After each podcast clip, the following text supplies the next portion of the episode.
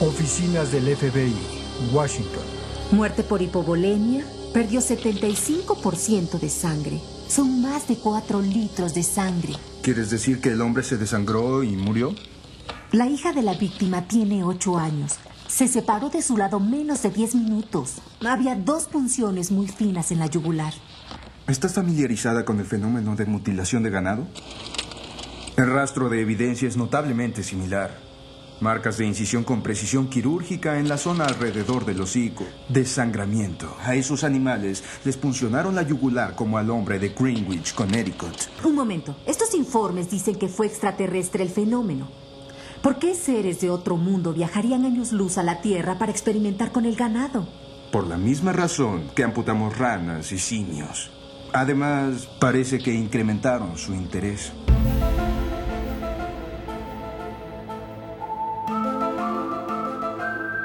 Les damos la bienvenida al podcast de Aguante Molder, un podcast donde somos tan fanáticos de Molder que dijimos, mira qué lindo domingo, hay solcito, no está tan frío, así que mejor nos vamos a encerrar y vamos a grabar un podcast sobre un capítulo de X-Files que pasó hace casi 30 años. Y estoy hablando en plural porque este podcast no lo hago yo solo, yo soy X, no les pienso decir mi nombre, pero sí les puedo decir que este podcast lo hago con Cristian Jesús Ponce. ¿Cómo estás, Cristian? Muy bien, señor X, estoy acá, como, como bien decías, mirando por la ventana el, poco, la poca luz que sigue entrando del día, que se está yendo. Y, pero bueno, comprometido con, esta causa que tenemos de, volver a molder al, inconsciente colectivo y, no permitir que se vaya jamás de ahí. Sí, tenemos un trabajo muy arduo ¿no? por delante porque eh, no es el mejor momento para los expedientes X, por una cuestión lógica de que bueno, es una serie bastante antigua y que hoy en día hay dos millones de series por día, ¿no? Entonces la tenemos media complicada la, cuestión, pero acá estamos y estamos para hablar de un capítulo de esos que dividen, iba a decir dividen las aguas, pero es un poco exagerado, ¿no? Pero este, algunos lo pueden considerar dentro de lo mejor de esta primera temporada que estamos repasando y otros lo pueden considerar como lo peor. ¿no? Esa es, la gran duda. De hecho, hicimos una encuesta que después la, podemos comentar. Yo, creo que, está medio como en la mitad. Sí. Ya vamos a ir eh, definiendo más adelante, pero, pero no me parece un capítulo malo. No. Pero me parece que tiene varios temitas ahí que lo alejan del podio. Sí, para mí no está, o sea, no está ni peleando el descenso ni está para salir campeón. La duda es de qué lado de la mitad de la tabla lo pones, ¿no? Pero bueno, eso lo, vamos a hablar después. El capítulo en cuestión es Eve, que en Latinoamérica se conoció como Eva. Bueno, este capítulo, Christian, lo escribieron dos personas, son Chris Brancato y Kenneth Biller, conocidos por eh, haber sido guionistas de Beverly Hills 9210, pero hicieron más cosas, ¿no? Sí, lo, justamente es un poco como estos pares de, guionistas a los que ya nos tienen acostumbrados esta primera temporada, que venían de laburar en, series anteriores. En este caso son freelancers, así que medio que tenían este episodio y no, no fueron parte de la mesa chica de, los guionistas, vendieron este guion y si te he visto no me acuerdo.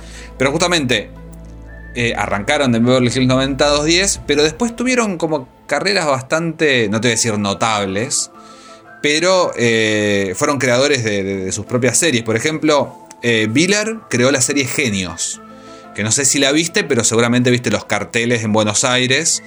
Es esta serie que. de History Channel, creo, o de National Geographic. Ah. Que eran miniseries. No, no, no la recuerdo. Ahora cuando te diga esto te vas a acordar.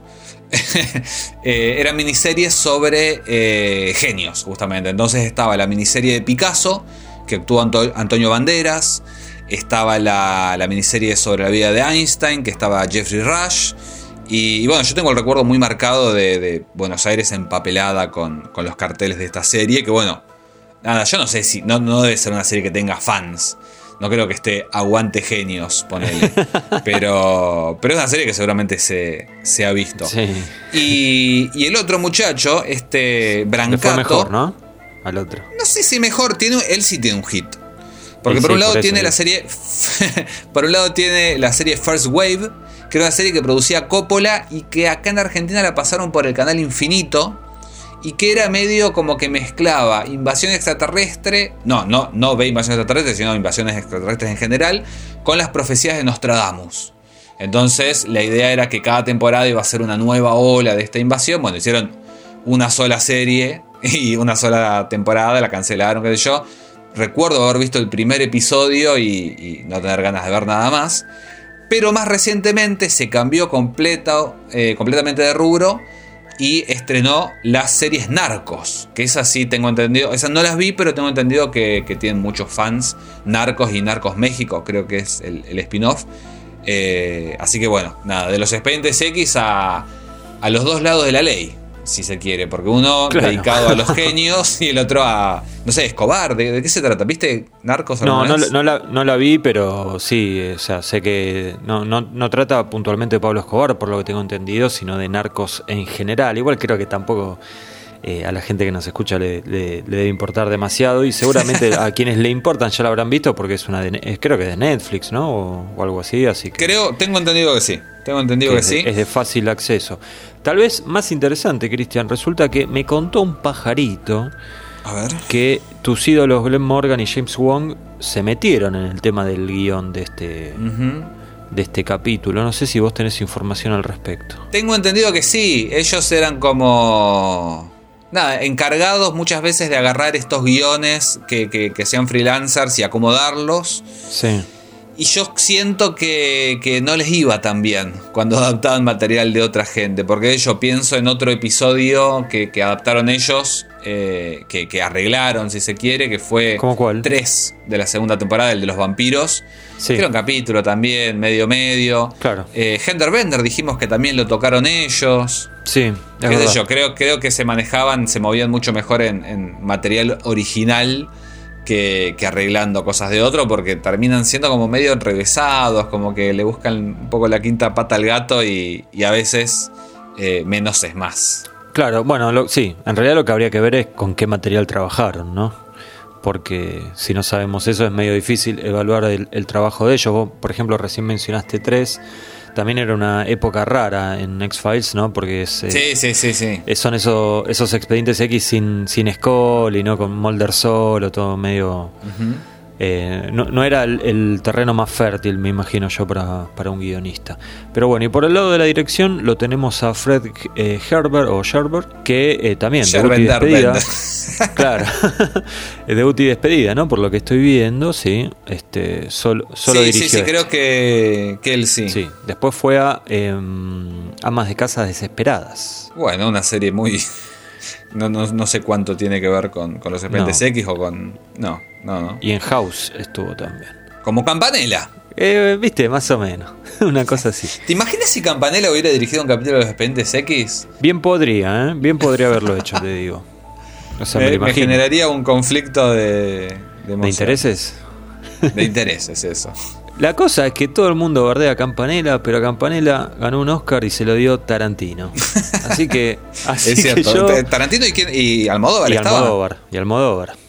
Sí, sí, los dos. Es cierto. No, igual, ojo, a mí hay películas que me gustan de Campanella. El mismo amor, la misma lluvia me, me gustaba. Por eso. Eh, como es. Eh, el secreto de sus ojos es una, buena película. una buena película. negligentes.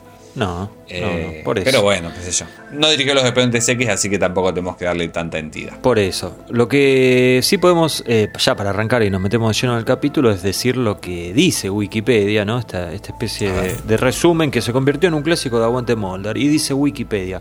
Cuando dos padres en lados diferentes del país son inexplicablemente asesinados de la misma forma en el mismo momento, Mulder y Scully son avisados para investigarlo. Cuando descubren que las hijas de ambos son gemelas idénticas de 8 años, se dan cuenta de que ocurre algo aún más extraño. Bueno, como siempre, certero Wikipedia, pero hay muchas cosas para hablar de este capítulo. Y primero que nada, Cristian, viste que acá en este podcast vamos de un lado para el otro con el tema del orden de los capítulos.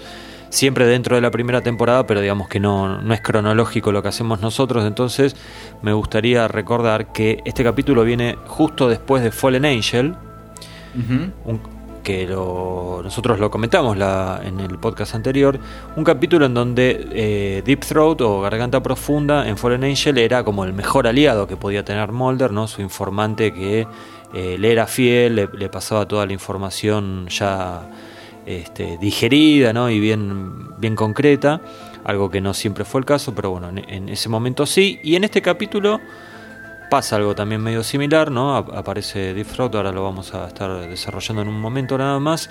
Pero bueno, digo, para ponernos en contexto, Mulder y Scully ya venían con una relación afianzada y con Deep Throat colaborando con ellos.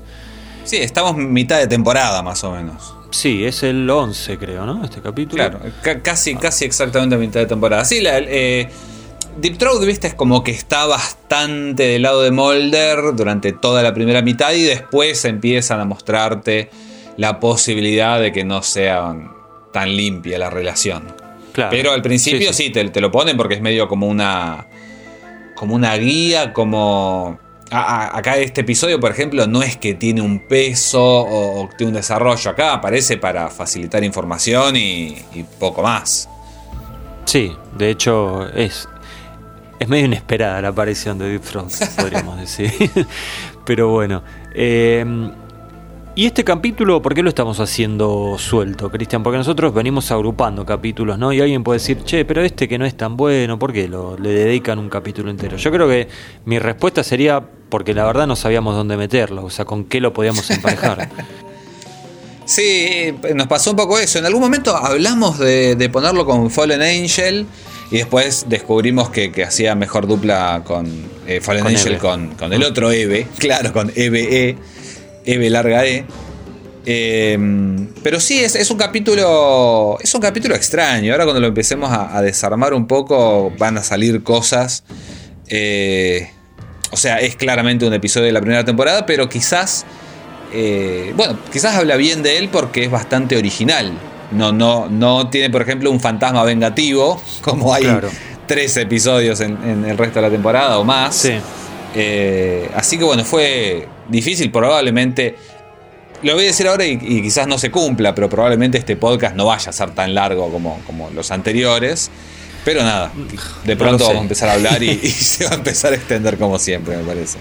No lo sé, vamos a ver. Bueno, empieza el capítulo, empieza con un plano que me encanta, ¿no? Es como, calculo yo que esto lo habrán hecho con una grúa, pues estamos hablando de una época en donde los drones eran como ciencia ficción, ¿no? Entonces empieza ahí un vecindario de gente que yo imagino no tenía problemas económicos, pero tampoco parecía el, vecindario más feliz, sobre todo porque un día nublado, ¿no? había como el piso medio mojado, estaba medio, feucho. ¿Y qué pasa, Cristian? Es raro, es raro ese principio, porque. O sea, el capítulo tiene. Todo el tiempo te va a estar tirando una punta para llevarte a otro lado. Esa es como la gracia, me parece, del capítulo, que es como todo el tiempo te está distrayendo. Y esto me parece que es como una falla, más allá del plano en sí, me parece que es como demasiado siniestro desde el vamos. Porque no pasó nada y ya no sé si serán las nubes, los charcos esos que decís, pero ya es como que entramos en un clima muy de terror. Hay un tipo que me causa gracia porque está barriendo unas hojas en el fondo y es como re sospechoso, ¿viste? Sí. Y después no aparece nunca más. Sí, está fuera de foco. Bueno, es que era el barrendero, nada más. en realidad, el barrendero medio raro porque viste que suelen pasar muy temprano, ¿no? Pero bueno, se ve que en este vecindario. Para, mí era un tipo, para mí era uno que salió a barrer el, como acá, como en el barrio, ¿viste? Que salió y. Ah, vos decís. A ver si ah, charlaba, claro, a ver si charlaba con, con los que pasaban. Que bueno, justamente lo que pasa después es que aparece una pareja trotando y se sorprenden de algo que dicen, ¿qué hace esa nena sola? Y es una piba que tiene como, ¿qué dijiste vos? 11 años. En un eh, barrio suburbano que no... No, yo, no, dije la edad, ¿eh? Yo no dije la edad, yo dije que era el capítulo 11. Pero, en el segundo wiki no dijiste... Bueno, ponele 10 años. Eh, ah, en el segundo wiki, no, 8 eh, creo que tienen, ¿eh? 8 años. Bueno, no, no me parece tan tan terrible que haya una de 8 años en ese barrio. Pero la conocían ellos. Ellos la conocían. Sí, sí, sí, no, seas injusto. Eh, y bueno, pero. No seas injusto con Brancato. Se alarman. Se alarman, sí. Y ahí es cuando pasa la, gran, eh, el gran desvío de, información, me parece, de este capítulo.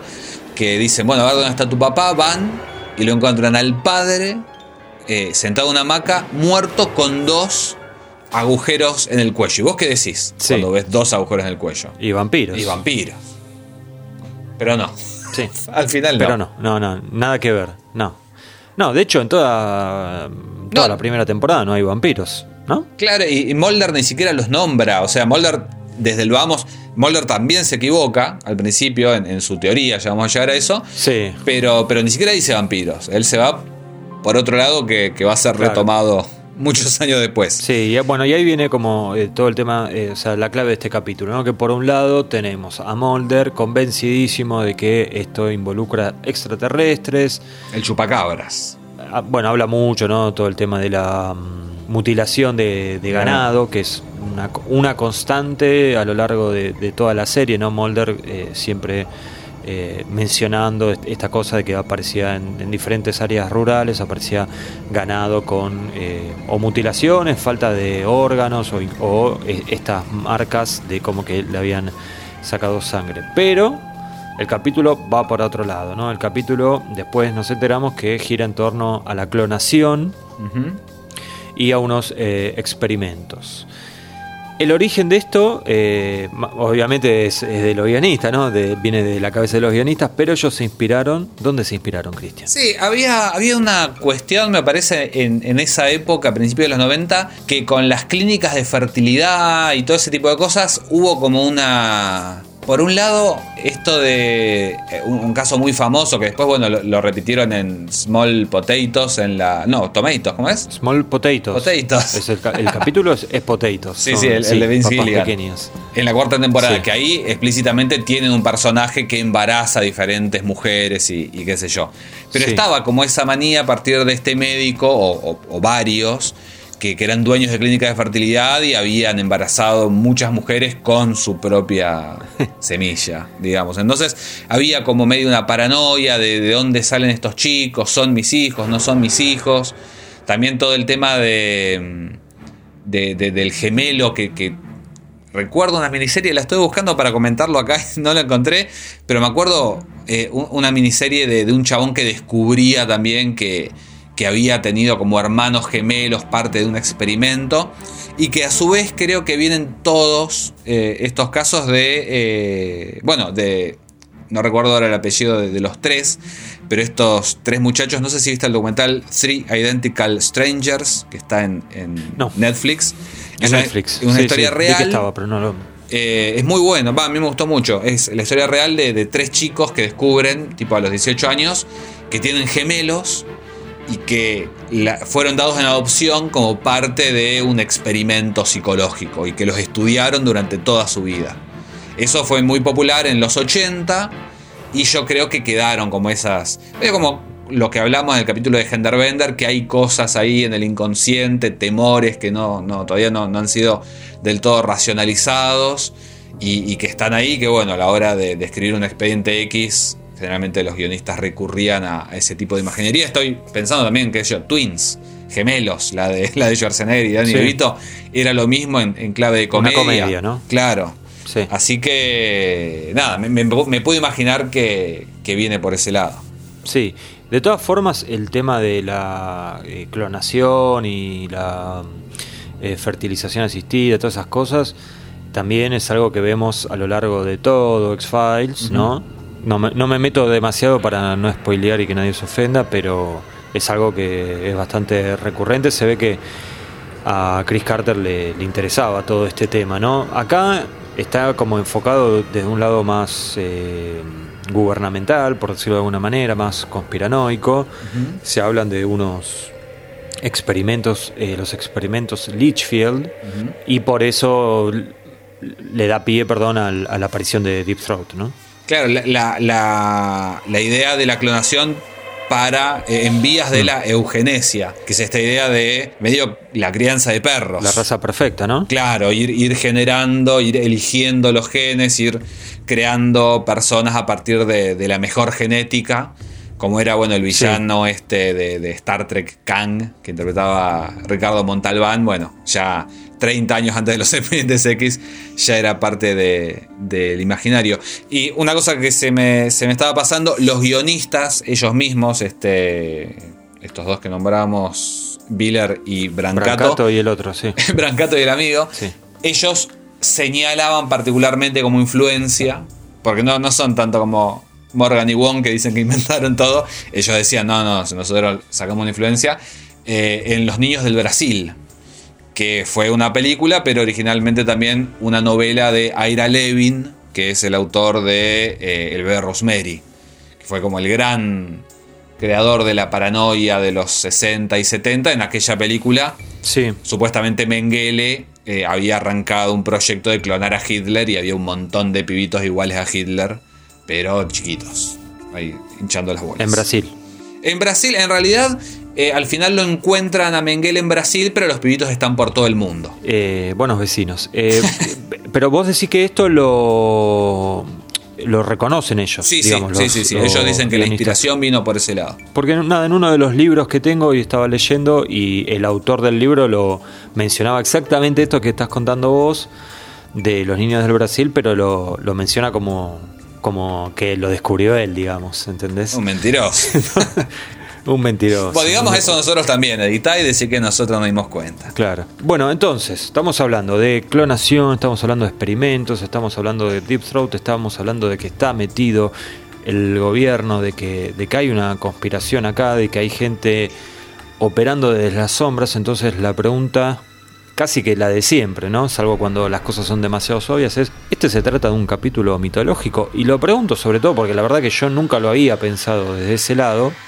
Pero eh, nada, hoy tomando notas cuando estaba mirando una vez más este capítulo, en un momento me lo pregunté. Y está metido, está metido Deep Throat. ¿Vos qué pensás? Y si uno quisiera, si uno quisiera que todo tuviera sentido, que tampoco es la idea, pero si, si le metemos garra, después el tema de los clones va a ser muy importante en los expedientes X. Sí, Así que bueno, podría llegar a ser como Sí. una línea, li- tenemos línea fundadora y, y línea Litchfield, que bueno, usaron la misma tecnología. Vos decís, ¿clonamos aliens o clonamos eh, deportistas? Bueno, acá habían clonado deportistas, creo, y científicos.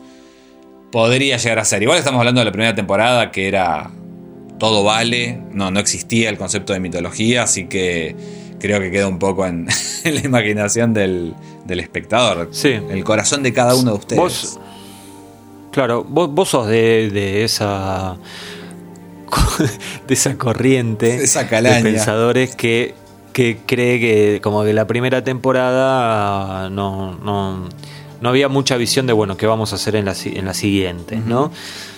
Eh, sin embargo, bueno, vos mismo acabas de decir el tema de la clonación, ¿no? Que, eh, que fue muy importante en la serie.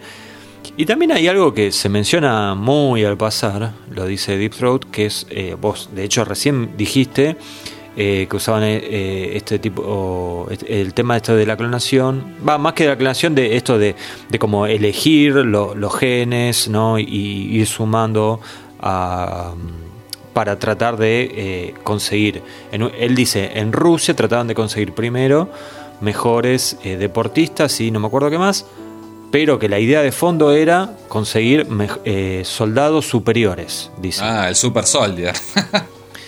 Y yo dije, pará, ojo, porque esto después, claro, terminan, terminamos viendo mucho más adelante en la serie, creo que es en la novena temporada. sí, octava eh, el tema de los super soldados, ¿no? que para mí es una época muy nefasta, pero bueno, pasó, sucedió, existió eso. Los super soldados eran estos soldados que eran eh, no había eran inmortales, ¿no? no había forma de matarlos hasta que bueno pasa algo, no importa. Con vértebras de fierro. No voy a decir nada, Cristian, porque después la gente se enoja. Entonces, la verdad que si hacemos la concesión de decir, bueno, ok, en la primera temporada no había una mitología pensada y bla, bla, bla, pero estaba claro que por un lado había capítulos que tenían mucho que ver con los intereses ocultos del gobierno, que no eran necesariamente para mejorar la calidad de vida de los ciudadanos. Y por el otro lado estaba el tema de, bueno, freaks de, la naturaleza, monstruos, cosas que sucedían que no tienen nada que ver con cuestiones políticas o sociales. Bueno, entonces este capítulo sí lo pongo de- del lado más parecido a lo que fue después la mitología. Me parece que de eso no hay dudas. Sí, pero por eso, hay una. eh, los expedientes X a partir de la segunda, tercera temporada enfocan como que hay una sola conspiración. La conspiración más importante del mundo que tiene que ver con eh, los aliens. Todo lo que pasa en el gobierno Sí. tiene que ver con eso. En la primera Sí, temporada. tal vez, discúlpame, Sí. tal vez eh, una manera eh, más concisa de decirlo es que hay un sindicato que es como un gobierno dentro de un gobierno que opera de forma paralela y maneja el mundo, básicamente. Y hay un tema de una invasión que va a suceder en algún momento y ellos la están negociando y sacando provecho de la manera que pueden. Bueno, eso sí, eso no está en la primera temporada, está clarísimo, porque no vemos nada de eso. Claro, pero eh, a lo a lo que voy es como que después intentan como vincular todo. Y acá lo que me parece eh, que pasa en esta primera temporada es como, bueno, el gobierno tiene muchos intereses al mismo tiempo.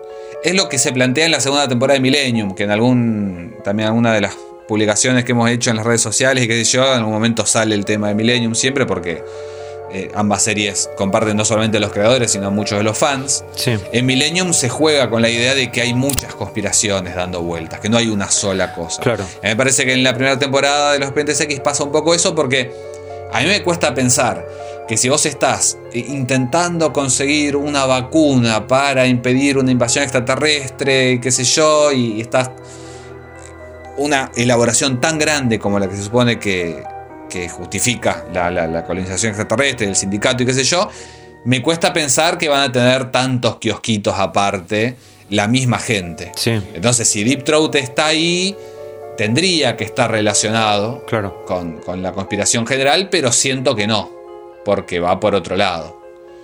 Eh, pensaba yo también que yo en, en Emily, me parece que más, más que los clones extraterrestres, me parece que lo, lo- lo puedo relacionar más que nada con Emily, porque ahí sí también tenés una nena que fue adoptada, en este caso, bueno, no fue adoptada, fue inseminada, pero bueno, Creada. creada. ¿Qué sé yo? Yo- pa- para mí no es mitológico, pero, pero sí tiene que ver con una especie de, de- de thriller guber- gubernamental. Pensando en la mitología como la invasión. No, bueno, si es con eso te digo que no, pero por eso eh, ex- intenté explicar antes, Sí, tal sí, vez no sí, se entendió, que dentro de los códigos que tiene la supuesta mitología de la primera temporada, sí juega de ese lado, me parece. O sea, me parece que está más cerca de cualquier capítulo, inclusive de los que son full alien, tipo Fallen Angel o Eve, eh, EVA, que de, no sé, Darkness Falls o Sí. eh, Tombs, ¿entendés? O sea, digo, me parece que es- estoy diciendo una obviedad. Pero bueno, no importa, no nos quedemos con eso. Ha- hablemos un poco del, del guion de este capítulo, que eh, para mí es donde está la clave de, de si te va a gustar o no te va a gustar este capítulo, o creo que como en nuestro caso, que quedamos ahí en el medio diciendo ahí, qué sé yo, tiene algunas cosas bien y otras no tanto. Porque a mí me parece la historia, o sea que la trama, digamos, la base, la premisa que propone está buena, digamos. Dos asesinatos al mismo tiempo, en cada uno es casi en una costa diferente del país. O sea, no hay posibilidad de que la misma persona lo haya hecho. Y después vemos que los- las responsables son, eh, además de que son, bueno, dos, dos personas de 8 años, son gemelas, ¿no? Eso a mí me resulta interesante, no sé a vos, digo así, como para empezar. Sí, es que sí. Em, yo siento que sí. Me parece igual que, que es más. Lo valoraría más si no fuera un capítulo de los Expedientes X. Siento que es medio como un thriller de los 90 con, con vueltas de tuerca más o menos ingeniosas y qué sé yo. A mí lo que me hace ruido es la manera en que se relacionan con este caso Mulder y Scully. Pero la trama en sí me parece que es, que es uno de los fuertes del episodio. En eso estoy, estoy de acuerdo con vos. ¿A qué te referís con cómo se relacionan? Porque, o sea, yo, yo quería decir, la premisa me parece que está bien, después el desarrollo para mí es pobre, pero no necesariamente Mulder y Scully cómo se relacionan con esto, pero me interesa tu opinión y después aporto yo. No, me parece que Mulder está re perdido. Ya lo vamos a hablar. Ah, sí, sí, sí. ya lo vamos a hablar después. Eh, siento que. Eso, que. Bueno, pero no es parte del chiste también ese, Cristian. Y está muy tonto, ¿no? Eh, O sea, que yo. Una cosa es perdido en EBE. Y otra cosa es Sí. perdido en, en este episodio. Me parece que. Y, además, yo siento que es una necesidad de guion. Eso, porque para mí es como que. Lo que te decía antes, tiene un guion bastante prolijo, con una trama decente, pero siento que el problema tiene que ver con la focalización. Eh, y falta, me ¿Qué, parece. sería, ¿Qué sería eso para, para un espectador que no está tan metido en temas de guiones, Cristian? Focalización sería el, como el, el proxy, el, lugar donde se ubica el, el espectador de alguna manera.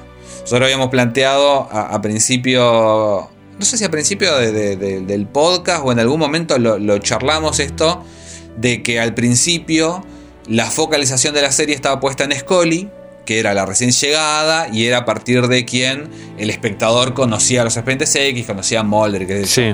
a partir de la segunda temporada, como falta Scully como 4 o 5 capítulos, la focalización pasa a Mulder. Sí, En este caso particular, que yo te decía que a mí me parece que es una historia que, es, que está buena en sí, pero que no me cierra tanto para, para Expediente X, sí. el problema es que cometen el error de poner, me parece a mí, a Mulder y Scully a la altura del espectador.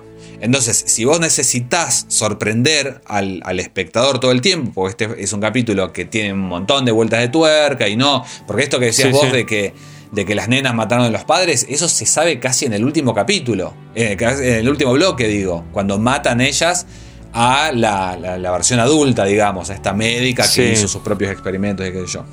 Entonces, al, al tener la necesidad de tener un, un proxy para, para el espectador, un lugar donde el espectador se pueda sentir cómodo, y siendo que Mulder y Scully son los protagonistas de la serie, creo que los rebajan demasiado y, y quedan demasiado atrás de, de los, los eventos Mulder y Scully. No sé si, si, si me explico. Sí, sí. Es como que en beneficio de la trama, eh, Mulder acaba súper perdido todo el tiempo porque Queda necesitan que el espectador sí, sí. esté perdido, claro. Sí. Eh, hay, hay episodios con una trama más chota, pero que tiene un buen uso de, de los personajes. Y, y Claro. bueno, después está esto que me parece que es al revés. Sí, tal vez eh, tenga un poco que ver con que si Mulder no estuviera tan atrás o, o tan, tan desenfocado, eh, digamos, eh, se estaría enfrentando, entre comillas, lo enfrentando a dos nenas de 8 años. Entonces Claro. Es- eh, sería como que se terminaría muy rápido, ¿no? Está- hubiera estado bueno, un capítulo de 25 minutos, listo, se terminaba. Eh, No, es que yo, pero- yo- yo entiendo, por eso te digo que quizás la película funcionaba mejor con. eh, El, el capítulo El funcionaba capítulo, mejor como sí. una. un- claro, como una película y que sean otros personajes. Yo creo que eso tiene sí, que sí, ver con, con el hecho de que. colaboración Claro. de, de otro lado, o sea, hasta gubernamental te diría. Claro. Porque acá es como que todo parte de un experimento, de, digamos, de, de- alguna célula del gobierno, pero acá no, no vemos que nadie del gobierno esté colaborando eh, ni con las nenas, ni con... Es un experimento que, que pasó y que en realidad. Y, y quedó ahí fuera del sistema, digamos. Claro, y una de. Porque hay como dos olas, ¿no es cierto? Estaban las, las, los Adam y Eve originales. Sí, eh, que bueno, ya se supone que vieron el episodio, pero si no, eh, eran como súper inteligentes, pero también o psicópatas o suicidas. sí, Entonces, una de, de- de las sobrevivientes, digamos, que ni se había suicidado ni había terminado presa, se dedica a la genética y ella hace como su propia versión del experimento, claro. eh, como para querer perfeccionarlo y, y, no sé, que continúe un legado positivo de aquello en lo que fue parte. Ella, que bueno, no, no era mala mina, ¿viste? Ella quería medio No, al final no, arreglar al las final no. Nos la Es presentan una de las como- tantas cosas, claro. Es una de las tantas Sí. cosas que te presentan. Esto es así, no, en realidad Y es de no. otra manera. Claro, Claro. Exacto. Eh, sí, después para mí el, el otro gran problema que tienen, más allá de, de Mulder, eh, que, que Mulder está como obsesionado en relacionarlo con, con abducciones, alienígenas y bla, bla, bla, y, el- y el capítulo no va por ahí, el caso no iba por ahí, digamos. Pero después hay- hay otra cuestión, y es que hay como... Yo no sé si esto tiene algún nombre en, en- en- cuestiones de guion y eso, pero es como que hay muchas decisiones o medio ridículas de los personajes o hay eh, cosas que uno dice, ¿cómo no se dio cuenta? ¿Cómo no hizo tal cosa? ¿no? Y una, dos, tres, cuando se van sumando, a mí la verdad que y me cuesta decir, che, qué buen capítulo, ¿no? En general me- me- es como que me quedo pensando que en este caso los dos protagonistas que son Mulder y Scully no, no, no son gente con, con todas las luces y sabemos que no es así no porque después los vemos en en otros eh, capítulos haciendo cosas eh, eh, típicas de, de alguien que la tiene muy clara, de gente muy inteligente, ¿no? Y este no parece el caso. Obviamente son humanos, se pueden confundir y qué sé yo. Pero no sé, yo te, te quería comentar algunas y capaz que vos me decís, y sí, me, me pasó lo mismo. O no, tal vez son, son eh, fetiches míos, berrinches míos. Eh, no sé, una, una que se- ya me sacó de quicio es, ellos en un momento agarran a las dos nenas, las dos nenas se, se les querían escapar, las agarran a las dos nenas, y claro, Sí. un camionero ve dos perdón, primero lo ve a Mulder con las dos nenas, ¿no? Ve un hombre adulto con dos nenas y uno piensa las quiere secuestrar o algo malo así. Entonces el tipo se baja del camión con una itaca y Mulder en ningún momento este, trata de, de mostrarle su credencial porque si no se le iba a escapar una de las niñas. Pero después llega Scully, que sí, que no tenía ninguna de las manos ocupadas, ¿no? Y podía decir, "So- somos agentes del FBI, y no hacen nada. Sí, le muestra la placa después de que las pibas se fueron. Sí, pero ya cuando se escaparon, claro. Sí, sí, sí, sí. O sea, ¿Viste cosas que decir, ¿qué, qué hace? O después, eh, Mulder sabía que estas. eh, que alguien había envenenado a, a la Eve, no me acuerdo qué número era, la, la Eve médica, ¿no? La 8, creo que era. La, la 8. 7, 8. sí, la Sí, 7, bueno, la no. 7, porque la 8 era la que está internada. Ok, bueno, la 7 entonces. Toma un vaso de gaseosa que se lo habían dado a las nenas. Toma un vaso de gaseosa. Se da cuenta que está más dulce de lo que tenía que estar. No se da cuenta que le podrían haber puesto algo. Va hasta un eh, mostrador, Sí. ve algo verde, lo toca, sabiendo que sospechando ahí sí ya que puede ser veneno, se lo pasa por la lengua, lo cual Sí, es sí, algo que no haría nunca. No haría nunca en mi vida. O sea, si sé que me puedo morir, pues no me lo voy a poner en la lengua. Pero así, así sepas que. Así, así no sepas que te puedes morir. No vas a estar lamiendo un mostrador de un fast food, me parece. No, no, por eso- pero, pero si encima sospecho que puede ser veneno, no lo haría. Y después, y eh, no sé, frases como. Bueno, después de, de eso, de, de pasarse el veneno por la lengua, sale, la ve a Scully. Bueno, se le escapan las nenas y le dice a Scully. No me acuerdo, la- la- lo podemos poner acá para escucharlo porque es un diálogo que es- no tiene sentido. Fueron ellas, lo envenenaron. Deja que entren al auto. Solo bebí un sorbo. No bebimos suficiente para envenenarnos. Bueno, sí, justamente. Hay. Yo, yo siento que este capítulo eh, es como que el guion cree que es más inteligente de lo que es. Con todas estas vueltas de tuerca y esto de tratar al, al espectador y a los protagonistas medio como boludos. Y, y, bueno, particularmente con esto de la gaseosa, me, me hace acordar, hay dos momentos que me noté en los que el guion deja como, como semillas para sembrar después. Ah, sí, sí. Por ejemplo, hay una, una frase que dicen, eh, Scully dice, el veneno tiene un sabor dulce, probablemente no podrías distinguirlo de una gaseosa. Lo dice tipo Sí. en el segundo bloque, como para que después digas, ah, claro, qué, qué bien plantada que estaba esa información. Sí, parece O- una boludez. o- sí, o, Sí. la que más me, me causa, que dicen, eh, ¿se puede prender la luz? Van a ver a, a No. la Eva que está internada. Dicen, no, Claro. no, porque se pone loca con la luz. ¿Y eso para Sí. qué es? Para que después Sí, sí. la otra Eva, que no sé Sí, si es la misma o una capítulo. tercera, claro, que aparezca y nos digan, no, pará, es, la, es una clon porque tenemos una internada ahí. No, porque la internada nunca le dieron la cara porque siempre está oscuro. Algo ridículo porque la mina está peinada, está bañada, no es que está ahí tipo como encerrada en la oscuridad. Pero yo creo que en el momento, escribiendo el guion, dijeron, ah, somos muy pillos. Somos muy vivos nosotros. Eh, sí, no, por eso, bueno, ese tipo de cosas, viste, eh, siempre me hicieron ruido de este capítulo, inclusive me, me puse a, a ver lo que había escrito en el blog hace 10 años y hab- había cosas similares, ¿no? Como eh, cómo le sacaron la sangre a los a, a sus padres, la- las dos nenas. Ah, nunca encontraron eso. Porque dónde estaba la sangre, claro, dónde la Claro. pusieron la sangre, ¿viste? O, o que la- las nenas eran como súper fuertes, ¿viste? Que se habla mucho de que est- estos clones tienen mucha fuerza y son muy inteligentes. Lo de la inteligencia creo que está demostrado en el capítulo de diferentes maneras, ¿no? Las, las nenas, para ser eh, nenas de 8 años, son, son unas genias. Además de que son más malas que la peste, ¿no? Pero digo, son, son muy, muy vivas, pero digo, tienen la fuerza como para mover a, a- a los, a los padres de a gente adulta, como a los padres de ella. Ahora, cuando Mulder la, con un brazo las agarra Mulder, ¿viste? Las tiene medio tipo los tres chiflados, viste, que así las lleva.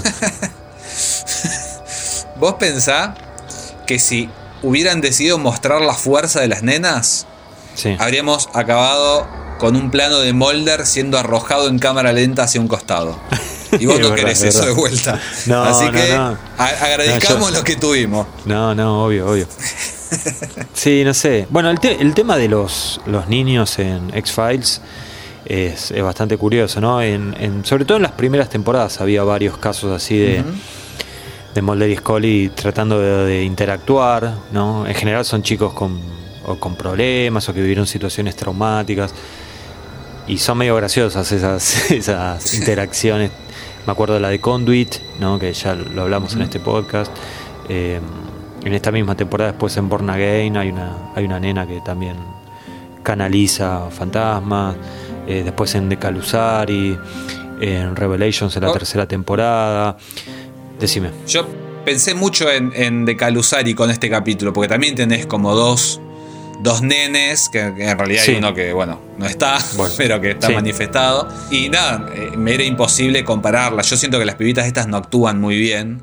En cambio, el nene de los Calusari, que Mm. es el mismo de Conduit, eh, Sí. se, se la banca un montón, me parece. Tenía más chapa, sí, tenía más carisma. Yo creo que la falta de carisma de las dos nenas es, es también un, Es un tema. Eh, eh, sí, es algo que no, no suma eh, al capítulo. Viste, se llamaban Cindy y Tina, que eran los nombres de las mujeres de Glenn Morgan y James Wong en aquel momento. Creo que uno de los dos se divorció, así que por eso digo en aquel momento. Sí, sí, Glenn Morgan fletó a su esposa. No, nunca vi una foto de la esposa original, Sí, pero terminó casándose con Kristen Clock, es verdad. que era, eh, bueno, que la conoció en Space Above and Beyond, Sí, que sí, es la serie que hicieron ellos, y que después iba a ser el alma gemela de Mulder, digamos, mediante hipnosis regresiva en el campo donde morí. The Field Where I Died. Exactamente. Sabes que no, por lo que estuve leyendo, no, no conseguían. O sea, ellos querían conseguir a- a- actrices, o sea, nenas actrices en Los Ángeles y llevarlas en avión a Vancouver. Pero se ve que en Los Ángeles hay como muchas eh, eh, leyes laborales de, así para, para chicos que no pueden trabajar viste más de una cantidad de horas por día y que con el tema de los vuelos y eso era como que se les complicaba. Y según Chris Carter dijo que era imposible llevar a alguien de Estados Unidos. Entonces tuvieron que eh, buscar eh, a alguien de ahí de, de Canadá no de Vancouver y bueno pudieron conseguir estas chicas. Él decía que estaba como muy conforme con el resultado que va, que va a decir no también. Pero tampoco son un desastre ni nada. Están, No, no, están no, bien pero me parece que no- falta, no, le falta un poco. Le falta Sí. un poquito.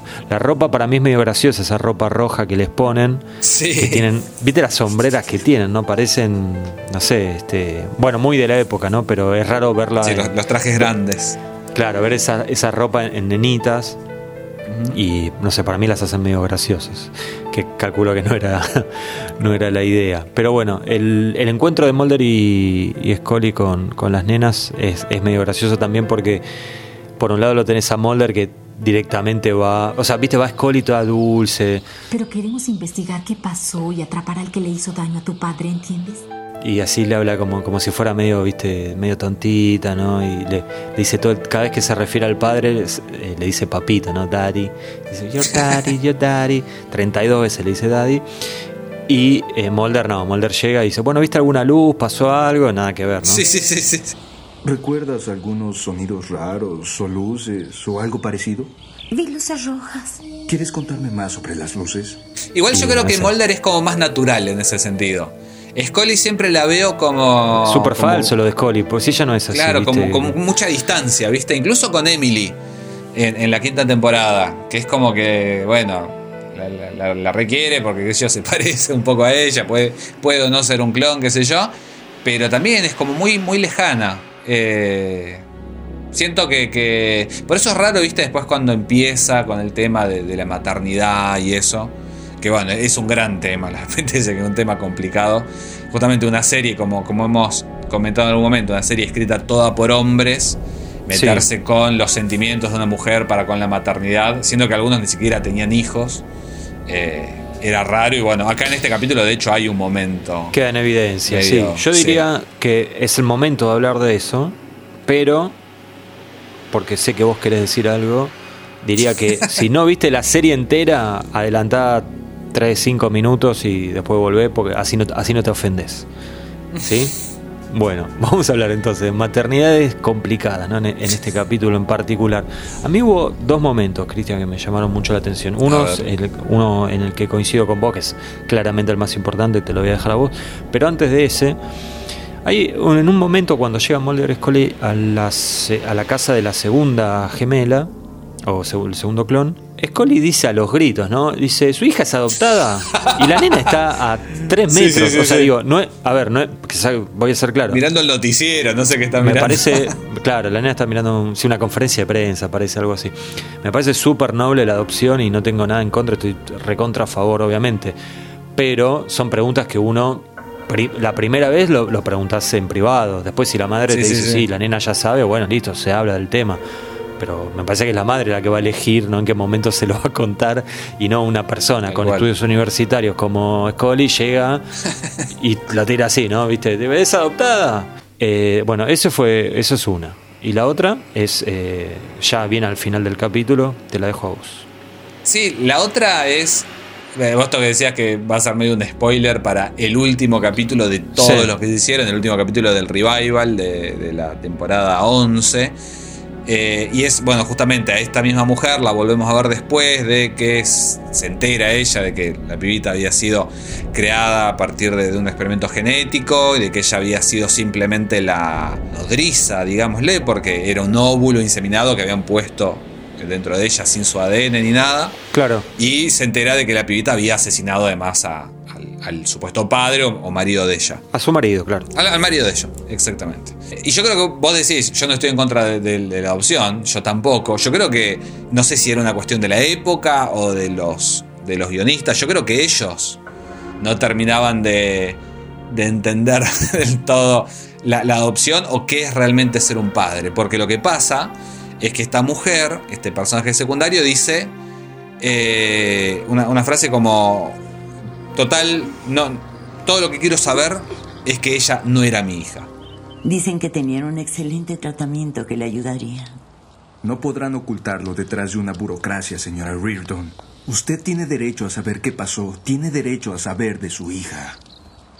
Lo único que necesito saber es que no era mi hija. Jamás lo fue. Y hay un conflicto grande porque, bueno, eh, la piba era prácticamente adoptada. Y la piba tenía 8 años y la criaste vos, por más de que tenga un temita de psicopatía hereditario, genético. claro. Y, Sí. y bueno, y, y- y me lleva al, a- al peor momento quizás de, de toda la serie, que es esa última escena de, de- de toda la serie de la, de la temporada 11, que cuando Scully descubre que William, el pibito este que, que estuvo buscando, que lo parió, que luchó, que qué sé yo, lo estuvo buscando durante 17 años, eh, descubre que también fue parte de un experimento y dice, no, yo nunca fui su madre. Claro. Y eso lo escribe gente que no tiene hijos, pero ni biológicos ni adoptados. Y, y me parece, no sé, me parece tremendo. Me parece, Y es raro, es raro. me parece mucho peor que, que tantas otras cosas feas que, que han Sí. escrito en los expedientes.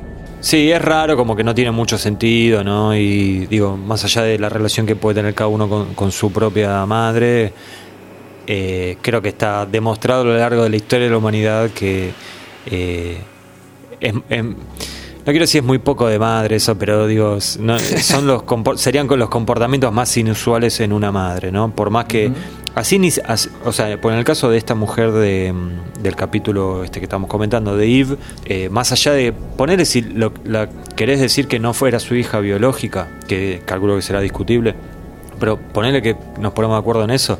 Igual, o sea, vos estuviste ocho años encariñado con, con- con una persona, em- em- es rarísima la, la reacción de Sí. ella.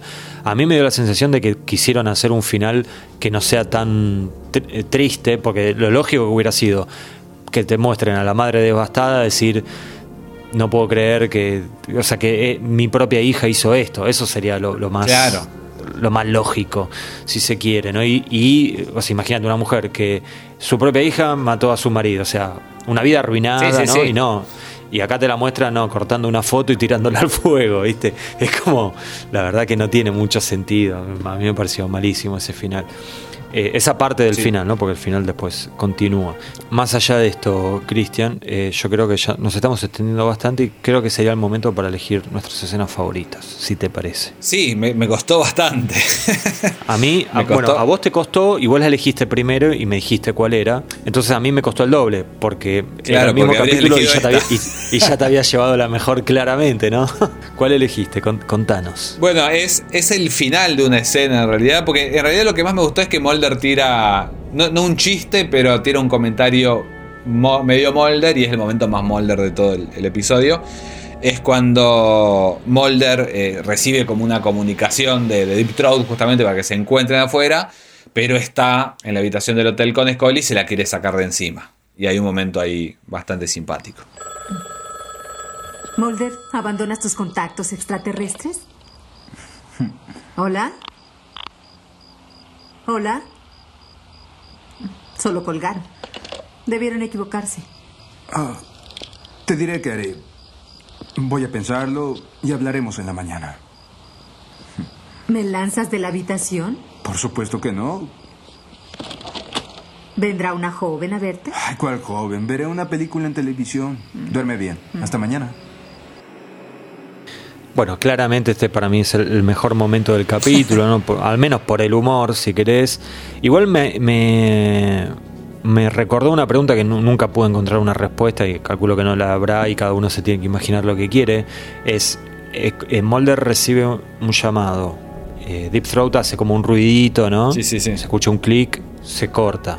Listo. Mulder va y se encuentra con Deep Throat. ¿Cómo se encuentra? O sea, ¿qué, qué, qué hace? O sea, ¿lo vuelve a llamar a algún teléfono? Sí, es raro porque eh, para Batman ni siquiera es que está en Washington. Porque en no, Washington claro, están en otra ciudad. O sea, no es que tienen un lugar al, que. A menos que Deep Throat le dio, viste, una hoja con los lugares de encuentro en cada ciudad. y por ahí estoy pensando, o sea, no, pero si quisiera justificarlo. En EBE le, le, hace lo mismo, se encuentran ahí frente al, monumento a Washington, viste que tiene el lago ahí, qué sé yo. Sí, sí. Y acá se encuentra en un muelle, entonces quizás la pauta es, bueno, busca el agua y me encontrás. No, pará. Y después, no, no, no, pará, pará. Y después, y después se lo encuentra en, en Coso. En el. No, en EBE también se lo encuentra en, el acuario. Que hay agua. los tiburones. Cierra por todos lados. voy, voy a hacer un video y lo voy a subir a YouTube. Bueno. Yo te, garantizo 600 views. Si te sirve, lo haces. Bueno, eh, a mí me costó muchísimo elegir la escena. Lo gestionamos. Sí, eh, a mí me costó muchísimo elegir la escena por lo que dije, ¿no? Christian ya se había llevado la mejor. No quería caer en otro diálogo de Mulder y Scully como hago siempre, así que dije, bueno, a ver, a ver, X, jugate. Y me quedo con el encuentro con Eva 6 en su celda. Eh, lo escuchamos y después comentó algo. Ah, no, no, perdón, sí, ya sé. No, no, no. Quiten las cadenas. Luego conversaré. Están ahí por una buena razón. No, no hay razón. Presté mucha atención a un guardia. Le mordí el globo del logo. Pretendía ser una señal de afecto.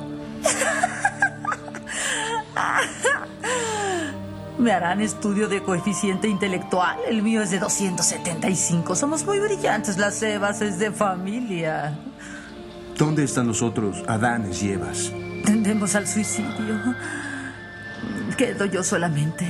Y Eva 7, que escapó de aquí, y Eva 8 escapó 10 años después. Usted y usted tienen 46 cromosomas, los Adanes, y también las Evas. Tenemos 56. Tenemos otros cromosomas, el 4, 5, 12, 16 y 22. Esta réplica de cromosomas también produce genes adicionales, resistentes, de gran inteligencia. Y psicóticos. Esperé al final. Bueno, lo elegí porque un poco, no sé, me parece que era el personaje más pintoresco de todo el capítulo, eh, el de Eva, ¿no? Pero eh, también me parece que plantea algo que con un poco de ganas se puede volver algo interesante, es que eh, vemos como a, una persona, ¿no? Como bastante loca, agresiva, eh, desagradable, no solo por el aspecto, digo, por también las cosas que hizo, que ella dice que hizo, y que después contrasta bastante con la misma persona, eh, o sea, la misma actriz haciendo de otro personaje, que era la médica esta que trabajaba en la, clínica de, de fertilización que en un momento también nos la pintan como Satanás en persona, pero al final resulta que en realidad todo lo que hacía era para tratar de, mejorar este experimento que había salido muy mal. Entonces, bueno, esa dualidad entre la, la misma actriz haciendo dos personajes que lucen exactamente igual físicamente, pero tan distintos, dije, bueno, es algo que puedo destacar y voy a usar esta escena como para traerlo acá al podcast. Le puse garra, ¿eh? Gran, actriz. Yo no, recuerdo el nombre de ella, pero la, he visto en, series así canadienses. Está en Millennium, está en Space, hace medio de, presidenta del mundo. Eh, gran actriz. Bueno, acá se ven sus, dotes justamente componiendo más, más, de, más de un personaje súper distinto uno del otro. Vos te referís a Harriet Harris. Exactamente. La Colorada. La Colorada, sí, que tiene 66 años. ¿Cómo pasa el tiempo, Cristian? Mira. O sea que era. Sí, eh, sí. Ahora tiene 66. Ahora parecía mucho mayor. Porque ahí tenía 40 años entonces, 30 y pico. Sí, yo creo que el tema de los looks eh, hace que en esta época todos parezcan más grandes. Ni hablar de en los 70, ¿no? Que ves gente de 22 años y parece 45. Pero bueno. ¿Tablita? Dale, tablita. Nivel de genialidad de Mulder, Cristian. Eh, y 5. 5 por todo esto que, comentamos, está muy perdido, anda lamiendo mostradores en, restaurantes, un, desastre, un desastre. Bueno, yo. Hay, un momento, perdón, perdón, perdón. Me, acabo de acordar. Hay un momento muy ridículo cuando las atrapa a las nenas que supuestamente son tan inteligentes. Y Mulder como que sale de abajo y las agarra. De abajo, ¿viste? Sí, sí, sí. Digo que vino como en, arrodillado, en cuatro, claro.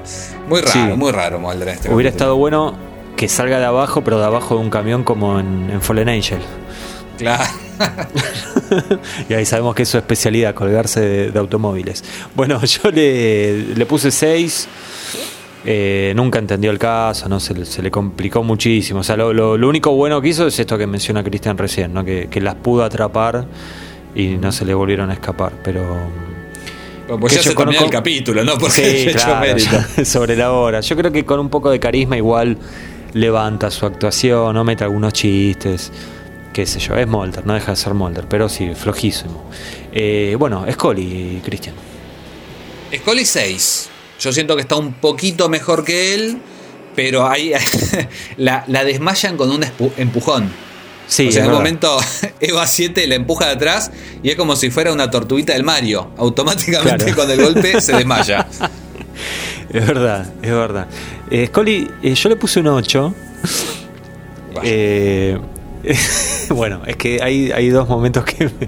perdón. Eh, me, ¿Cómo decir esto? hay dos momentos que levantan mucho su puntaje para mí. Uno, no sé si no lo captaste. O. Bueno. Eh, no, no querés que te cancelen vos, eh, el... No, sí lo entendí, lo que está... después, después la gente no escribe, no dice que falta diversión en el programa, no seas así. No este... espanta la, gente que no se escucha. no digo nada. ¿Qué momentos son? A ver.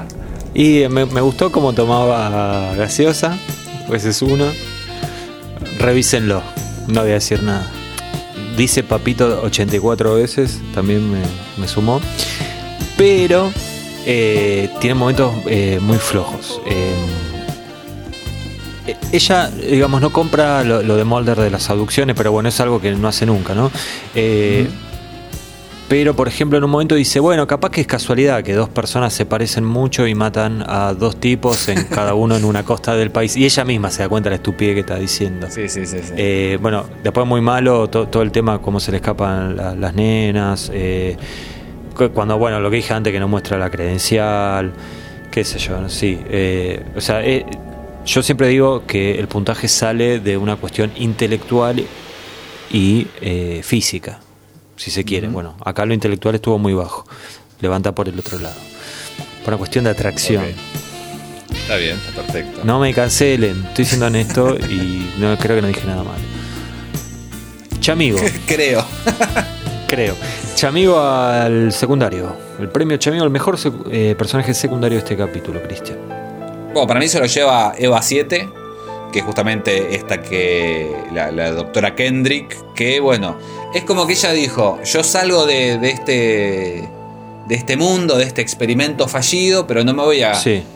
cruzar de brazos, no me voy a suicidar, no voy a psicopatear, voy a intentar volver y arreglar las cosas. Y es como que dice, no soy, soy parte del problema y voy a ser parte de la solución. Está bien. Yo, la verdad que fui bastante más cagón que vos, no me jugué y se lo doy a... A Mulder. No, no. no, no, es malísimo lo que dice. Se lo doy a, a la actriz, a Harriet Harris. Y vos decís, ¿cómo le vas Ah. a...? Bueno, se, se lo doy a ella por la interpretación de tres personajes. ¿Vos sabés que me acabo de acordar con, con esto ¿Qué? de... mm, yo- ¿Vos viste la serie Orphan Black? No. Vos me haces quedar Bueno. muy mal, eh, porque siempre me preguntás si vi tal serie y parece que la única serie que vi fue X-Files. Eh, Orphan Black es básicamente Eva, la serie. Y me acabo de acordar Ah, porque justamente Tatiana Maslani, que es la protagonista de esa serie, e Sí. interpreta cinco personajes súper distintos. Eh, nada, un- una, una, una postilla. Si, si no la vieron, como hizo, como, como no, como hizo justamente el señor X, que no la vio, Claro. se, se las recomiendo. No sé ni dónde está, es una serie inglesa. Lo, sí, lo que pasa es que con todo lo malo que dijimos de este capítulo, decir anda a mirar una serie que es muy parecida a este No. capítulo, como que no. No, no, pero agarran esa trama y, Sí. y- y la hacen bien. Yo creo que es como la, la reivindicación de, de este tipo de, de operaciones de clonaje. Bien.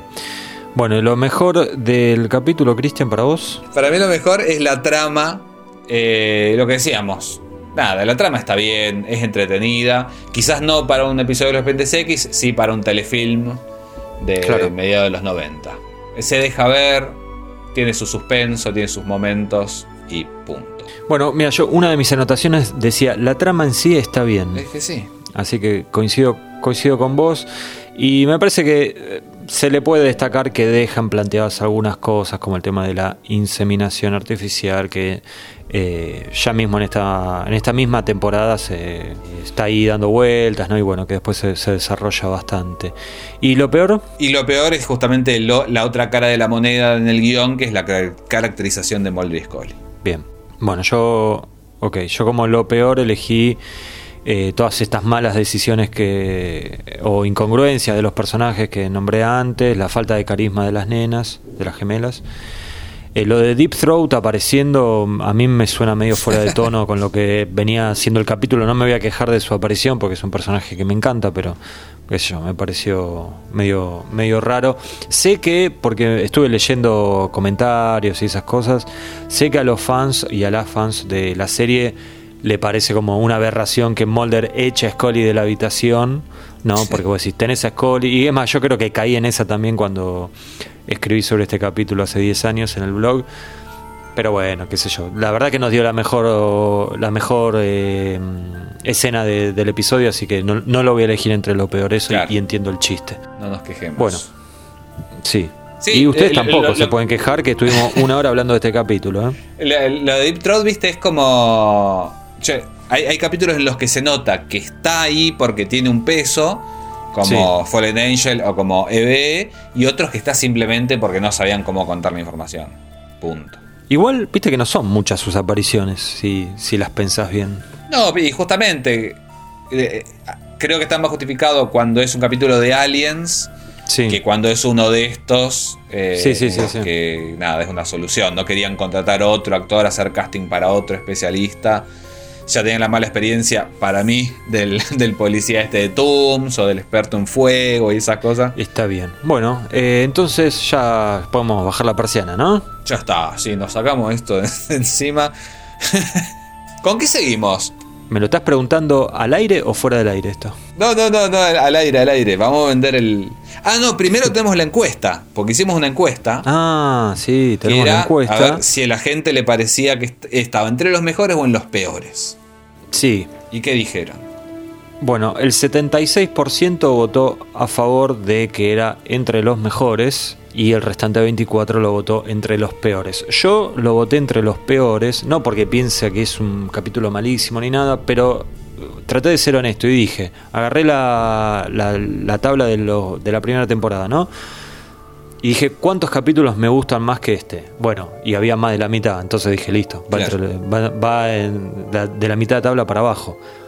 No sé tu caso, Cristian. No me acuerdo. Puedo haber puesto cualquiera de las dos cosas. Siento, no, vos, eh, porque contesté la encuesta antes de ver el capítulo. Si, la, si lo contesté antes de ver el capítulo, quizás puse entre los mejores. Sí. Porque es un capítulo que, que es bastante querido, qué sé yo. ¿Vos querés que yo revise? Porque yo reviso y lo, y lo puedo saber esto, ¿eh? Eh, no, no hace falta, no hace falta. No hace falta. Pero bueno, no creo que sea de los mejores. Me parece que está justo ahí a la mitad. Está, es, un, es un episodio bisagra, pero no en el sentido serie No, no, bisagra claro. que lo cambió todo, sino que está ahí en el medio. Cuando cerrás la temporada, queda ahí en el medio. Está bien, bueno.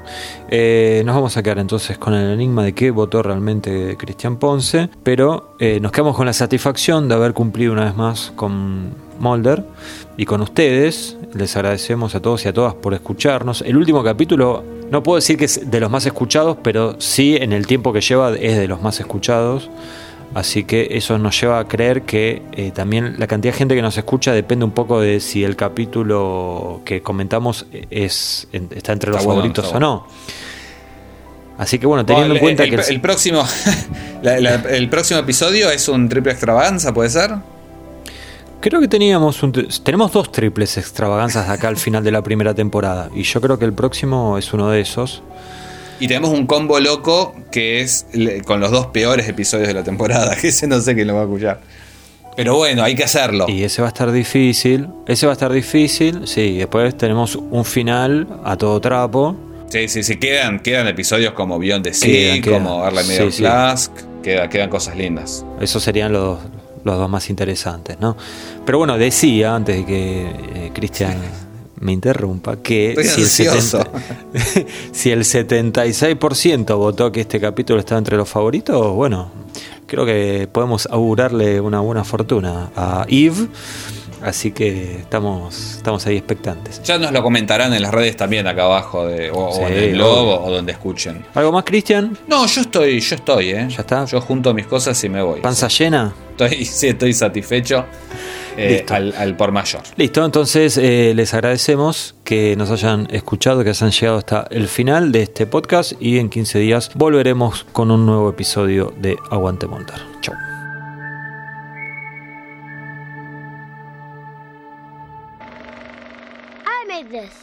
Ahí puse a grabar. Estoy con mucha tos, ¿eh? No pasa nada. Bueno, La gente le gusta, se siente identificada. sí.